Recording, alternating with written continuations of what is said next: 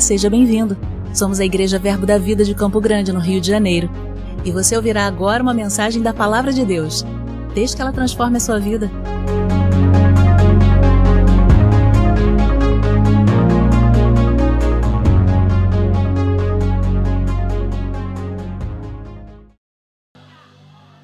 Aleluia! Você está pronto para receber da palavra essa noite? Oh, glória! A gente vai ter uma dinâmica bem rápida, porque eu vou colocar um fundamento para que você possa entender.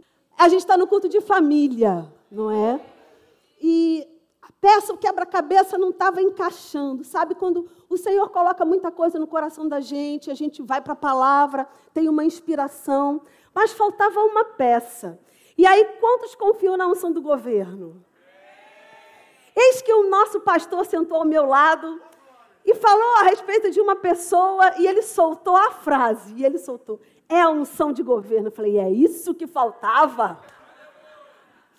Nós estamos num culto de família, vamos falar de família, mas vamos especificamente falar da unção de governo na nossa casa.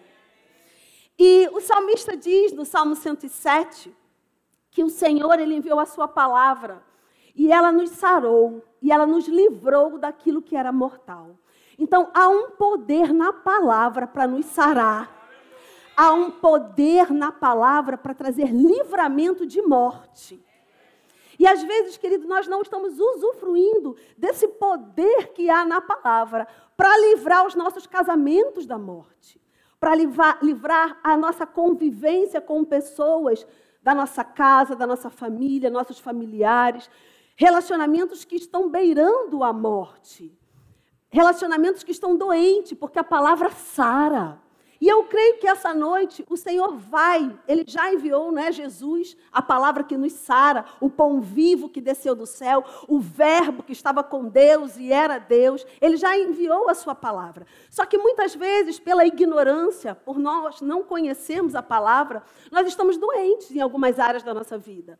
Ou por nós até conhecermos, mas não obedecermos a palavra, doença, morte pode entrar em determinadas áreas da nossa vida. E eu creio que o Senhor hoje, Ele quer justamente tratar especificamente sobre algumas coisas no nosso núcleo familiar. Queridos, Deus é um Deus de governo. Deus é um Deus de hierarquia. Ainda que a gente deseje, por engano, por falta de informação ou por uma influência ruim, ainda que a gente deseje não estar debaixo de governo, isso é impossível. Porque a Bíblia diz que na terra há um governo, no céu há um governo, há uma hierarquia, e no inferno também. Os anjos da morte, os demônios, a capetada toda, como você quiser chamar, não é? Eles também estão debaixo de hierarquia. O diabo, ele também tem demônios que trabalham ao favor dele. Então existe hierarquia em qualquer lugar. Então o conselho que Deus nos dá pela sua palavra é que a gente aprenda a lidar com a hierarquia, que a gente aprenda a se mover debaixo de governo e a usufruir tudo que o governo tem para nos dar. Amém? A palavra também fala, lá em Colossenses, no capítulo 1, é um versículo que a gente conhece bem. Aliás, Ju, a Ju ministrou na quinta-feira, falou sobre isso brilhantemente. A palavra fala lá em Colossenses, no capítulo 1, que Deus nos tirou do império das trevas e nos transportou para o reino do Filho do seu amor. Então, ele nos tirou de um governo, e a palavra império ali é autoridade, é governo, é influência. Deus nos tirou debaixo de uma influência, debaixo de um governo, debaixo de uma autoridade de trevas e nos transportou para um outro lugar, para um reino, para uma nobreza, para o seu governo e para a sua autoridade. Nós já estamos debaixo dessa autoridade, da autoridade do Deus Todo-Poderoso. Mas sabe que muitas vezes, por nós talvez não conhecermos isso, esquecermos isso ou não entendermos isso, nós podemos estar tecnicamente, espiritualmente, nesse lugar, debaixo da autoridade do governo de Deus, mas ainda assim ter atitudes, ser influenciado e andar em princípios da antiga autoridade. É muito simples, é só a gente pensar. Quando nós saímos, por exemplo, nosso pastor foi a Angola dar aula lá na escola e não adiantava ele levar a moeda daqui. Ele precisava levar a moeda daquele país. Não adiantava ele levar nossa, o nosso dinheiro para lá. Não ia adiantar, ele não conseguiria comprar absolutamente nada com a nossa moeda, com o dinheiro do nosso país naquela outra nação. Ele precisou comprar o dinheiro que estava lá naquela nação para que ele pudesse se movimentar naquela, naquela nação e adquirir aquilo que ele precisava.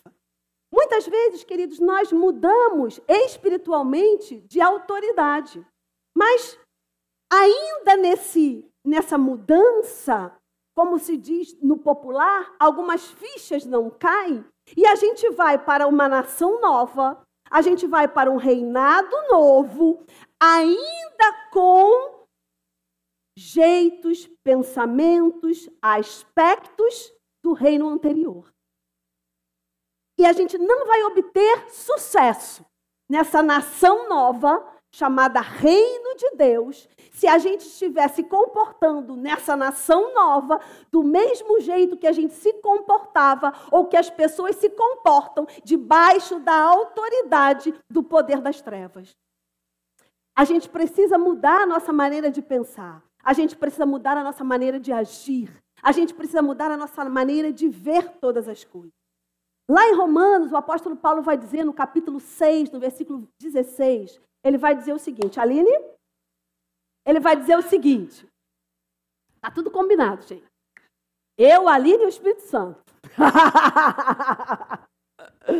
ele vai dizer o seguinte, que a quem nós obedecemos, isso passa a ser o nosso Senhor. A quem nós estamos obedecendo? Mesmo eu estando espiritualmente debaixo da autoridade de Deus, no reino de Deus, ser a igreja do Deus vivo, ainda assim, se eu nesse reino eu estiver ainda obedecendo ou andando nos princípios do reino antigo, do império das trevas, eu não vou ter sucesso. Por quê? A quem eu me submeto, a quem eu obedeço, eu faço disso o meu Senhor. Olha que coisa grave. Por que, que eu estou pavimentando essa estrada para a gente correr? Porque é importante mais, querido, a gente entender que a palavra, ela nos sinaliza comportamentos. É maravilhoso a gente saber tudo que a gente tem, a gente saber tudo que a gente pode, não é como Paulo orou para a igreja que estava lá em Éfeso. É maravilhoso a gente saber tudo isso. Mas um, o importante de tudo isso é a gente aplicar na nossa vida, no nosso dia a dia, aquilo que nós estamos aprendendo. Andar na palavra. Jesus certa vez falou que aqueles que eram verdadeiramente discípulo dele era aquele que ouvia a palavra e praticava a palavra. Tem uma característica no discípulo: ouvir a palavra e praticar a palavra. Agora, voltando para o nosso tema, não é? Voltando para o tema de família, é, na nossa casa existe um lugar de governo. Deus estabeleceu assim. Lá em Efésios, esse não está não, Aline, vou, vou, te dar cola. Lá em Efésios, no capítulo 5, é, Paulo escreve uma carta àquela igreja e ele coloca cada coisa no seu lugar. Ele diz o lugar da esposa, ele diz o lugar do marido, ele diz o lugar dos filhos, ele diz o lugar dos pais, ele diz o lugar da igreja, ele diz o que Cristo é para a igreja. Ele vai colocando cada coisa no seu lugar. E ele diz o seguinte: que a mulher seja submissa ao seu marido. Então, Deus coloca o marido como o cabeça da família, como o cabeça da casa. Agora, queridos, deixa eu dizer algo e talvez seja a grande revelação da noite no nosso coração. Todas as vezes que Deus coloca alguém no lugar de autoridade, todas as vezes que Deus estabelece um lugar de autoridade, Deus também unge essa pessoa para que ela exerça o seu papel no lugar que Deus a colocou, debaixo da unção dele. Então, quando Deus coloca o marido como cabeça da sua casa, ele ungiu o marido, ele ungiu a posição, ele ungiu o lugar de autoridade com a unção para que a, aquilo que ele foi comissionado a fazer seja realizado de forma leve, de forma eficaz, de forma poderosa, produzindo resultado. Amém, queridos? Ô, oh, Glória, eu quero que você abra sua Bíblia, por gentileza, lá em Lucas. Não sei se eu pulei algum aí, mas a Aline está com a cola lá. Lá em Lucas, no capítulo 2. Ô, oh, Glória! Sabe, queridos, eu gosto de ir a alguns restaurantes e como é bom a gente ir no restaurante e olhar lá no cardápio, quando o cardápio diz o seguinte: tem um prato lá bem gostoso, que custa um preço acessível, e aí você fica animado com aquele prato, e aí do lado está escrito assim: serve três pessoas. Não é bom demais? É ou não é? Não é uma maravilha? Você vai pagar um preço justo, numa comida boa, ainda está escrito assim: serve três pessoas. Coisa maravilhosa. Você fica alegre, não fica? Então, vou dizer para você que o prato de hoje, a comida de hoje, vai servir você, seu marido, seu filho, sua mãe, sua avó. Vai servir a família toda. Oh, aleluia. Você abriu aí, Lucas? Deixa eu abrir aqui. Lucas, no capítulo 2. Não tem ninguém com fome aí, não, né? Lucas, no capítulo 2, é um versículo, queridos, maravilhoso. E a gente usa muito esse versículo quando os bebezinhos nascem. Lucas, no capítulo 2, eu quero ler com você a partir do versículo 51. Está falando acerca de Jesus aqui, não é? Jesus tinha acabado de nascer. E a palavra diz o seguinte: Jesus ia crescendo, tomando forma, virando um adolescente, jovem, adulto, não é? Jesus passou por todas as fases. E no versículo 51 diz o seguinte: e desceu com eles para Nazaré, e era-lhes submisso. Sua mãe, porém, guardava todas essas coisas no coração. E o 52, que está diretamente ligado ao 51, diz o seguinte: E crescia Jesus em sabedoria, estatura e graça diante de Deus e dos homens. Sabe, queridos, que quando nós estamos nessa posição de submissão a crescimento. Jesus era submisso a seus pais, seus pais naturais, José e Maria. Jesus era submisso, ele obedecia às suas autoridades. Em todo o tempo, queridos, quando nós olhamos para a vida de Jesus, nós vamos ver Jesus sendo submisso às autoridades tanto autoridades familiares, como autoridades civis, como a autoridade espiritual dele. Ele era submisso no âmbito familiar, ele era submisso no âmbito da sociedade, porque ele era submisso às, às é, lideranças né, civis, e ele também era submisso a Deus. Por diversas vezes, nós é, lemos na palavra Jesus dizendo que ele não fazia nada dele mesmo, mas ele fazia aquilo que o pai mandava. Ele não falava o que ele queria, mas ele falava o que ele ouvia do pai. Ele tinha uma vontade, mas ele não fazia a sua própria vontade. Ele fazia a vontade de Deus. Então ele estava sempre submisso àquilo que a sua autoridade espiritual trazia para ele. Mas no seu âmbito familiar, Jesus também era submisso aos seus pais. E a palavra diz que Jesus era submisso no versículo 51. E não por acaso, o versículo 52 diz: e ele crescia.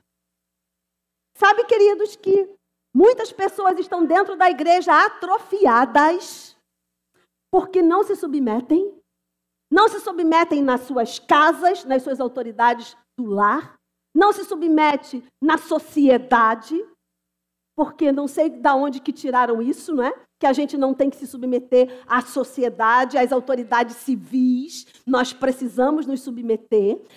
Qual é o limite da submissão a uma autoridade civil? Sempre o limite que não fere a palavra.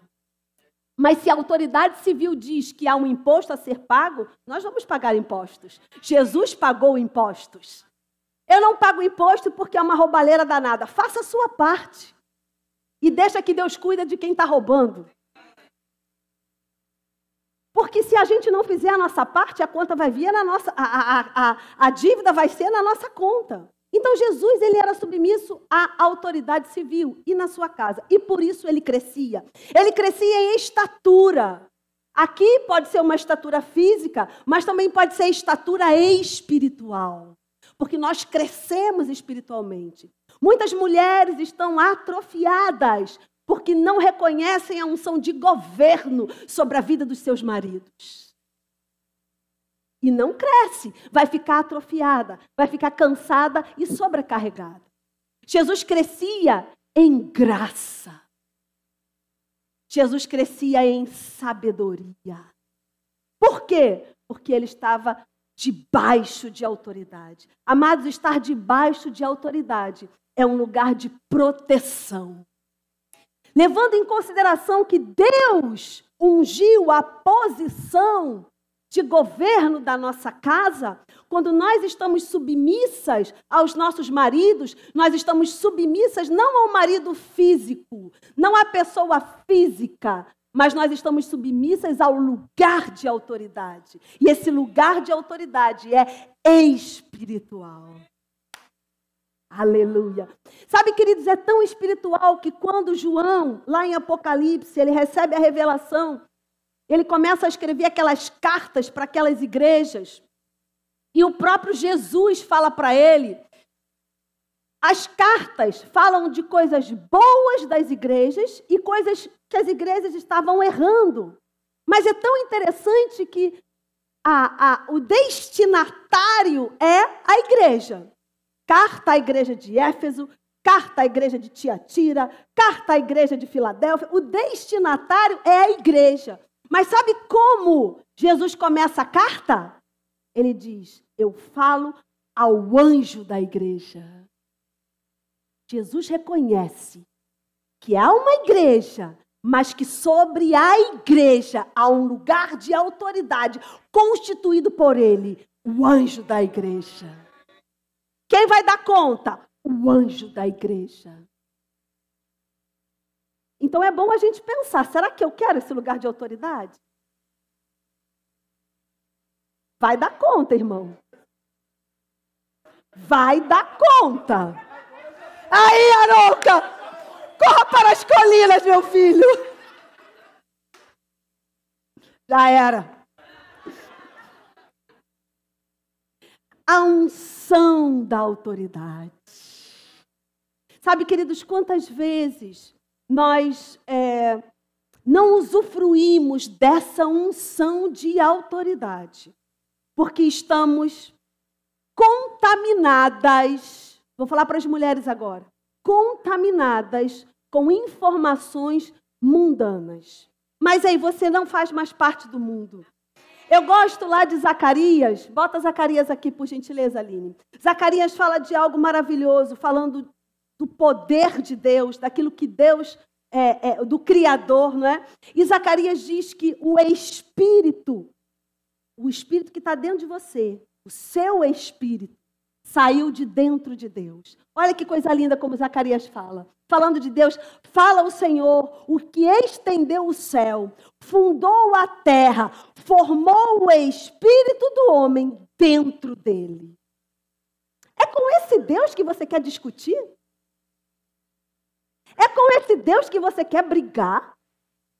É com esse Deus que você quer dizer quem manda sou eu, que Deus não sei o que. É com esse Deus. O Deus que estendeu o céu, o Deus que fundou a terra, o Deus que formou o Espírito dentro de você. Não. Contender com esse Deus não é boa coisa. Né?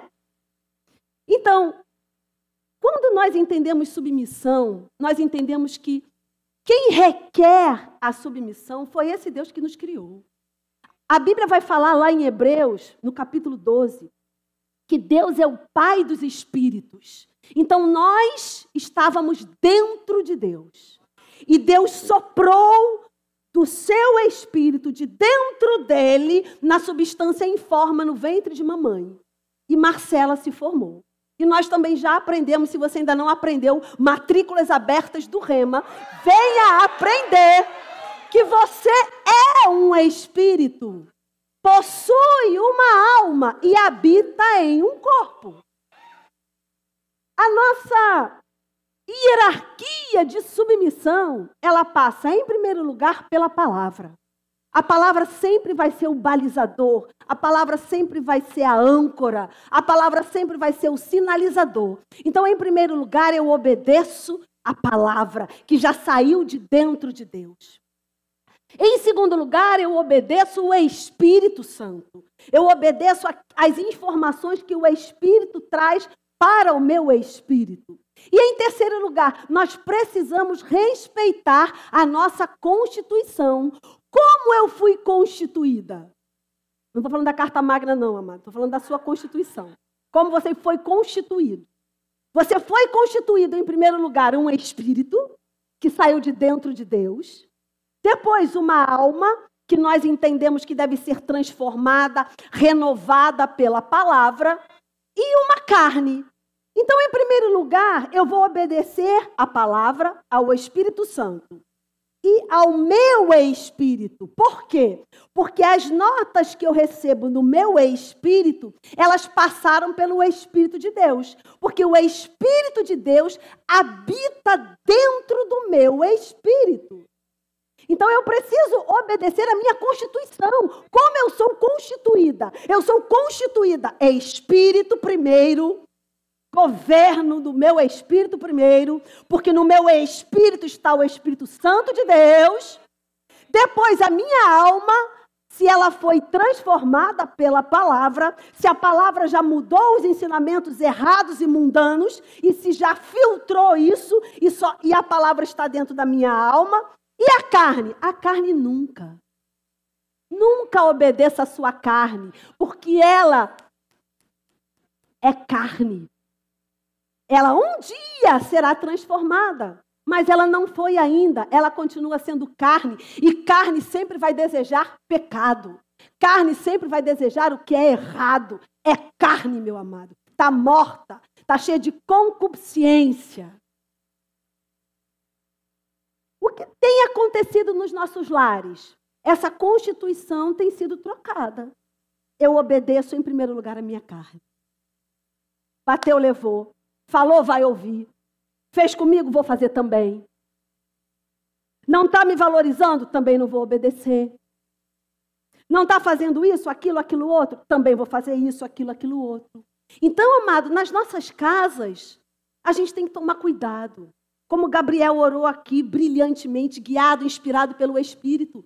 Ele, ele orou nas as nossas famílias, nas nossas casas, o Evangelho vai prevalecer. Então, nas nossas casas, a carne não pode prevalecer. Nós vamos respeitar a nossa. Amado, se a gente. Vamos lá, se a gente nem, nem falasse da palavra se a gente nem falasse do Espírito Santo. Se a gente só entendesse a nossa constituição e a, a, a, como eu sou constituída, como é feito Marcela. Marcela é feita de espírito, a essência de Marcela, aonde está a vida de Deus. Marcela tem uma alma que precisa ser o tempo todo transformada pela palavra. Não é o que Marcela pensa, não são as emoções de Marcela, é o que a palavra fala, é o que a palavra baliza Marcela. E a carne de Marcela esmurra, reduz a escravidão. Amém, queridos? Oh, glória! Aleluia! E aí, a gente vai ver algo bem interessante aqui que eu quero abrir com você. Falando um pouquinho da unção e falando um pouquinho daquilo que é, a palavra fala sobre a unção sobre pessoas. Eu quero que você vá, por gentileza, lá para a Segunda Reis. Queridos, a gente viu um filme, um, um filme não, né? A gente viu um pedaço de um filme aqui na reunião que o pastor é, nos trouxe, na reunião de liderança, um pouquinho antes do culto. E o filme, ele, ele, ele tem uma cena, né? essa cena que o pastor é, separou para ministrar aos nossos corações. Ele, ele é, é um lugar onde existem pessoas que estão, cada uma tem um escudo, um escudo de proteção. E quando elas estão juntas, cada uma com o seu escudo, formam um grande escudo, formam uma grande barreira. E o inimigo que está do lado de fora não consegue penetrar naquele escudo. Por quê? Porque toda a família está. Toda a família, porque é culto de família. Porque todas aquelas pessoas estão com o seu escudo na mão. E o inimigo não consegue penetrar ali. Mas ele percebe que se ele trouxer uma influência para um componente daquela equipe, vamos trazer aqui para que a gente está conversando. Se ele traz uma influência para o componente daquela equipe, um componente abaixa o escudo e aquele grupo todo perde a força. E é engraçado que o líder daquele grupo, ele, ele diz, é, aguenta. Ele, ele, naquela pressão, pressão, pressão, o líder fala, aguenta, aguenta, aguenta, para que todos ficassem com o escudo. Porque aquele escudo, junto, formava um grande escudo. E aí a influência vem, escolhe um, provavelmente aquele que estava mais enfraquecido. A influência vem e fala no ouvido: corre. Ou seja, não aguenta, larga tudo e vai embora. Foge. Você não precisa passar por isso. Para que, que você está sofrendo tudo isso? Tanta pressão, vai embora. Corre, larga tudo. Você é melhor do que isso. Você pode muita coisa. E a influência, e a influência. E o que acontece? Aquele rapaz, ele abaixa a sua defesa, abaixa o seu escudo e forma um grande buraco e o inimigo entra. Sabe, queridos, que a Bíblia fala lá em 2 Coríntios que num texto, pode botar, num texto sobre perdão, o apóstolo Paulo escrevendo para aquela igreja, o contexto é perdão. O apóstolo Paulo fala que se eles não perdoassem, o inimigo, o diabo, encontraria uma brecha. Ele diz o seguinte: para que Satanás não alcance vantagem sobre nós, pois não lhe ignoramos os seus desígnios. Sabe que Satanás tem desígnios contra a sua casa? Ele tem desígnios, ele tem artimanhas, ele tem intentos, ele tem ardis para ir contra a sua família para ir contra os seus filhos, seu casamento, seus negócios, sua igreja, seu departamento. Ele é um inimigo. E ele tem desígnios e ele tem ardis. E quando nós ouvimos a influência dele, dizendo: mulher, você não precisa se submeter a esse homem. Mulher, você não precisa ficar nesse lugar. E por aí vai. Né? Ouça o culto da manhã com o nosso pastor, que, segundo ele, ele né, falou sobre os homens. Falou, né, pastor? Nós, mulheres, vamos ficar só com a conta?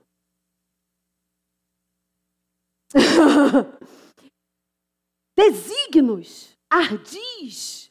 E quando nós ouvimos isso, essas mentiras, nós abaixamos a nossa guarda. E aí, queridos, ele entra na nossa casa, ele entra nos nossos relacionamentos, ele entra na nossa família. Mas hoje você está aqui e a palavra está saindo da boca do Senhor. E ela é carregada de unção, ela é carregada de poder. E ela vai nos livrar daquilo que é mortal, ela vai sarar as nossas feridas, ela vai sarar as nossas emoções. Amém? Oh, glória! Você abriu aí, eu pedi para você abrir já. Segunda Reis, no capítulo 2. Segunda Reis, no capítulo 2. Não dá tempo da gente ler a história toda, eu vou só a Bíblia fala de um, de um profeta ungido do Senhor e fala de, do seu moço, do seu assistente, do seu sucessor. E em um determinado momento esse profeta, ele vai embora. E o manto desse profeta é depositado no seu sucessor. Eu quero pensar aqui com você a respeito da unção de governo, a proteção da unção de governo aquilo que está na sua casa, aquilo que está sobre a igreja, unção de governo. Amado, quando nós aprendemos a usufruir da unção de governo que está sobre os nossos líderes, nós somos mais felizes, nós ficamos leves, os problemas são solucionados. Por quê? Porque eles foram ungidos para. Assim como Jesus, ele diz lá em Lucas, no capítulo 4, falando sobre o, versículo de Isaías 61, ele diz: Eu fui ungido para. Amado, Deus não perde tempo. Apesar dele ser o Senhor do tempo, Deus não perde tempo. Deus, quando ele unge, ele unge com um propósito, ele unge com um alvo. E é, é, é, aquilo que está sendo ungido está sendo carregado de poder para realizar algo. Então, sobre a vida do seu marido, mulher, tenha unção de governo. Muitas vezes nós estamos ultrapassando, pulando essa unção de governo e estamos fazendo na nossa própria força. A gente vai ficar cansada, a gente vai ficar sobrecarregada e não vai ter o êxito. Porque Deus ungiu o marido para ser o cabeça, ele não ungiu a mulher, ele ungiu o marido, e é o marido que é ungido com a unção de governo.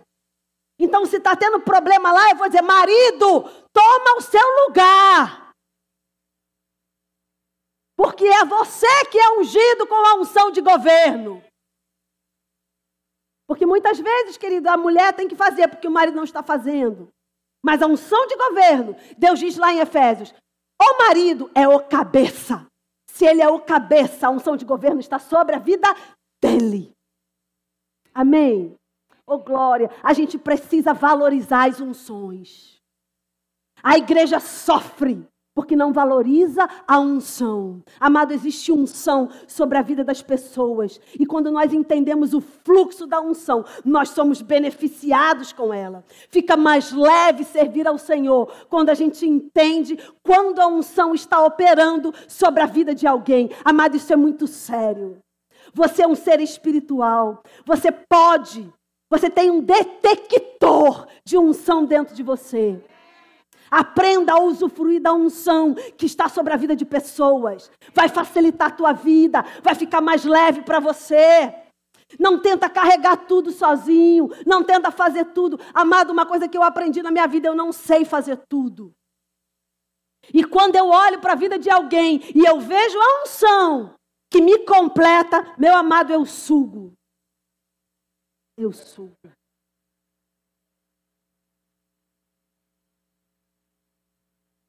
Deus ungiu a cada um de nós. Todos nós fomos ungidos. Então, talvez do seu lado esteja a pessoa ungida com a unção de governo para realizar aquilo que você tem orado há anos. E a gente não está usufruindo. Porque o mundo disse que a gente não precisa se submeter. O mundo está errado. O mundo está errado. Deus, aquele Deus que fez, que esticou os céus, esse Deus diz que existe uma hierarquia. E que guardado nós estamos quando entendemos e nos movemos debaixo dela. Amém. Deixa eu ler algo para você aqui. A Bíblia diz o seguinte, no versículo 9: Havendo eles passado, Elias disse a Eliseu: Pede-me, o que queres que eu te faça, antes que seja tomado de ti? Disse-lhe Eliseu: Peço-te que me tome por herança porção dobrada do teu espírito. O que ele queria? Ele queria a porção dobrada da unção. Porque lá em Deuteronômio, e é claro que Eliseu conhecia as Escrituras, a Bíblia diz que há uma porção dobrada para os primogênitos. Ele sabia do que a palavra dizia e o que ele requereu. Ele requereu o que a palavra dizia que ele podia requerer. Você tem requerido da palavra aquilo que a palavra diz que você pode requerer?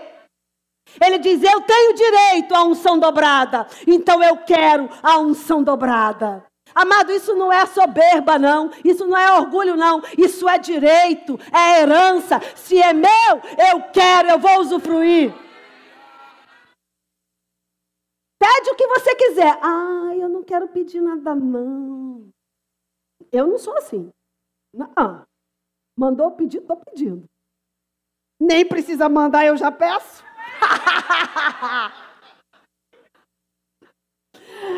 né? Agora a história não começou aqui. A gente olhou o final da história, mas sabe que toda história tem um processo. É bom demais essa passagem. Meu Deus, unção dobrada, o manto desceu sobre mim, oh glória. Mas não começou aqui. E aí eu quero, quero ir com você lá no começo, que está lá em 1 Reis, no capítulo 19, para a gente ver como é que isso começou e aprender a usufruir da unção. E especificamente hoje estamos falando da unção de governo da nossa casa, que está sobre o nosso marido. E se você está aqui e você é viúva ou você é separada, a unção está sobre o líder da casa. Então, não necessariamente se você não tem um marido, não necessariamente não está sobre ninguém. Não, se você é o cabeça da sua casa, na condição de mulher que está criando os filhos sozinha, ou na condição de viúva, ou na condição de separada, a unção está sobre você. E seus filhos vão usufruir da unção de governo que Deus derramou, porque você precisa governar a sua casa. Amém? Lá em 1 Reis, no capítulo 19, versículo 19. Diz o seguinte: Partiu, pois, Elias dali e achou a Eliseu. Não dá tempo da gente ler, mas nos versículos anteriores, Deus fala para Elias que ele iria encontrar Eliseu. Por quê? Porque antes de Deus mostrar para a autoridade aquele que Deus quer que a autoridade traga para perto, Deus primeiro vê. Por quê? Porque a Bíblia diz que Deus sonda os corações. Procurando o quê? Aquele que tem o coração totalmente voltado para ele. Então Deus sondou alguém e achou Eliseu. E depois dele ter achado Eliseu no coração de Deus, ele disse para Elias: Elias, achei o camarada. Você vai agora ungir a Eliseu. E aí a Bíblia diz que Elias andava, é, é, Elias foi andando dali e achou a Eliseu, filho de Jafoté que andava lavrando com doze juntas de bois diante dele. Ele estava com a duodécima. Elias passou por ele e lançou o seu manto sobre ele. Então deixou este os bois, correu após Elias e disse: Deixa-me beijar meu pai e minha mãe, e então te seguirei. Elias respondeu-lhe: Vai e volta, pois já sabes o que fiz contigo. Voltou Eliseu de seguir a Elias, tomou a junta de bois e os imolou. E com os aparelhos dos bois, cozeu as carnes e as deu ao povo, e comeram. Então se dispôs, e eu amo essa palavra porque essa palavra significa ficar firme, ficar fixo, persiste. Dispôs, ficou fixo, ficou firme, persistiu e seguiu a Elias e o servia. Sabe, queridos, deixa eu contextualizar você aqui. A Bíblia fala nos versículos anteriores, e todas as vezes que você for ler a sua Bíblia, contextualiza aquilo que você está lendo. A Bíblia fala nos versículos anteriores que havia muita seca, anos de seca sobre a terra. E um belo dia, Elias orou e a chuva veio. Vejo uma nuvem do tamanho da mão do homem. Você lembra? É essa passagem. Então vamos lá. Anos de seca. Dava para arar a terra? Não. Seca, endurecido, deserto. Não dava para arar a terra veio a chuva. O que Eliseu fez? Eliseu era um fazendeiro, um lavrador. Eliseu foi lavrar a terra, porque havia chovido. Então pergunta: tinha pouco ou muito trabalho? Muito trabalho. Muito trabalho. A Bíblia diz que ele tinha 12 pares de bois, 24 bois. Ele cansou os 24 bois arando a terra. Era muito trabalho. Então, queridos, primeira Primeira é, é, é, instrução: Deus só chama quem está ocupado. Deus não chama desocupado, não. Vai ficar sentado na cadeira, vai morrer sentado na cadeira. Eliseu está varando a terra. Doze juntas de bois, 24 bois. Ele cansou os 24 bois. Já estava no último. Deus também não manda você largar nada pelo meio do caminho, não. Quando ele terminou de arar a terra, Elias chegou. Deus mandou eu ir para outro lugar. Largou o serviço no meio do caminho. Ah, ah, ah, ah, ah. Respeita a tua constituição. Não é a carne que vem primeiro, não. é o Espírito. A coisa apertou aqui na igreja, vou para outra igreja. Ah, ah, ah, ah, ah. é carne, irmão. Pensa no Espírito. E estava ele lá arando a terra. E Deus aparece, e Elias, Eliseu aparece. Elias aparece para Eliseu. Agora, o interessante que a Bíblia diz que a partir daquele momento que o manto foi jogado sobre ele, para que ele servisse a Elias. A Bíblia diz que ele serviu e seguiu diligentemente durante anos aquele homem ungido. A unção atrai. A unção atrai. Então, queridos, se você olhar para alguém e esse alguém está andando atrás de alguém ungido, não critica, não. Porque a unção atrai. A unção tem cheiro. A unção tem poder. Então, há poder no seu marido para o governo da casa. Há poder no seu líder para liderar você. Filhos, há poder nos seus pais para dar conselho, para dar a direção. Porque a unção está sobre ele. E nós precisamos, amados, entender o poder que é a unção do Senhor sobre os líderes e usufruir disso. E aí agora a gente vai para o final da história, que você já sabe porque eu comecei a história de trás para frente. Anos e anos seguindo o mestre, anos e anos seguindo o mestre. Um dia a Bíblia diz que a partir daquele momento Elias seria tomado numa carruagem de fogo. E naquele momento que Eliseu estava ali diante de Elias, ele requer aquilo que era direito dele. Ele diz: Eu quero porção dobrada do poder, porção dobrada da unção. Oh, glória! Há poder na unção.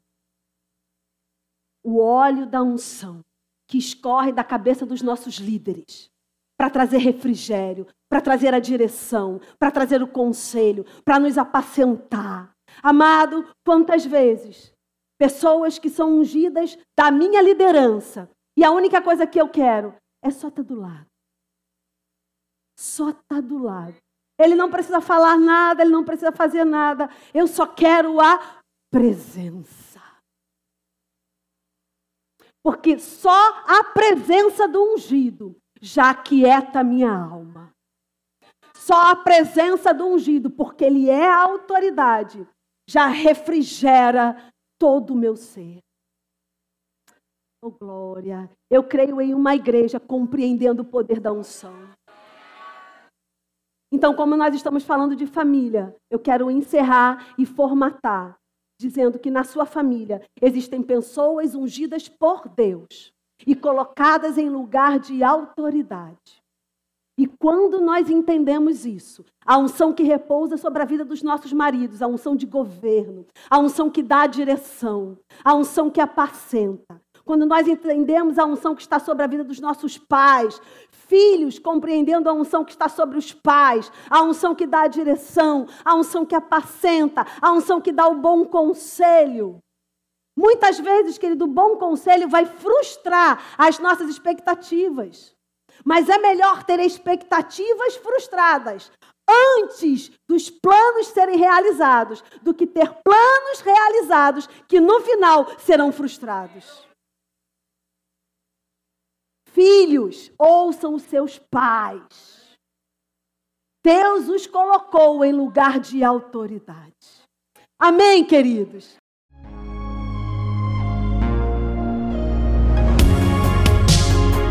Ouça outras ministrações em nosso site verbodavida.com barra Campo Grande RJ. Nos acompanhe também em nossas redes sociais, Facebook, Instagram e YouTube. Seja abençoado na prática dessa palavra.